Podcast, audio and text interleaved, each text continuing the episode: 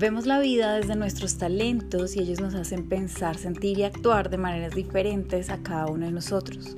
Por este motivo, los talentos pueden en algunas ocasiones hacernos vulnerables con nuestros comportamientos o que las personas vean estas actitudes como debilidades o etiquetas negativas. Una etiqueta negativa es un término que damos cuando un talento es erróneamente devaluado o desestimado como una debilidad.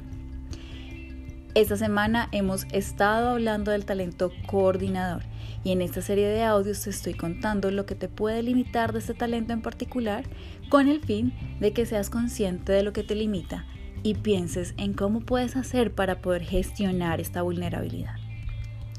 Las etiquetas negativas del talento coordinador son las siguientes. Sientes que metes las manos en todo. Eres difícil de seguir debido a tus reorganizaciones constantes. Eres demasiado flexible y careces de estructura. No cumples las reglas o los procedimientos que existen. Te falta una visión coherente. Si alguna de estas frases ha resonado contigo, ahora el turno es tuyo. Piensa en qué ideas puedes tener para mejorar cada una de estas etiquetas negativas que tienes. Por ejemplo, en la etiqueta negativa que sientes que metes las manos en todo, las ideas para lidiar con esta etiqueta negativa podrían ser que recuerdes que si abarcas muchos temas no es mejor. Enfócate en organizar lo que te corresponde.